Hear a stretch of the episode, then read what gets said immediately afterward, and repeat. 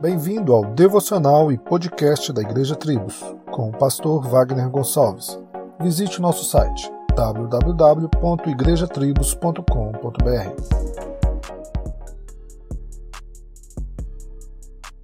Quase 1.500 cristãos já foram mortos na Nigéria somente em 2021, diz relatório. Quase o mesmo número de mortes por Covid naquele país, contando desde abril do ano passado. A pesquisa aponta ainda que outros 2.200 cristãos foram sequestrados neste mesmo período. A Nigéria permaneceu devastadoramente como o país onde há mais mortes de cristãos e o lugar mais perigoso para ser cristão, bem como o mais novo foco de jihad islâmica e intolerância religiosa na África. Em pleno século XXI, diante da globalização e informação, observar dados como estes de perseguição pelo simples fato de professar a fé em Jesus deveria, de certa maneira, nos fazer repensar a nossa vida cristã, onde a liberdade de culto e fé no Brasil é uma dádiva, mas muitas das vezes pouco valorizada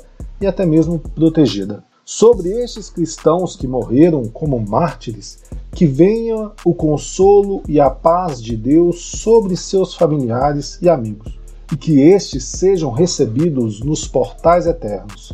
Já para nós, que haja em nosso coração empatia, amor, misericórdia, orando, enviando ou indo até esses lugares para promover a mensagem da cruz que liberta e salva.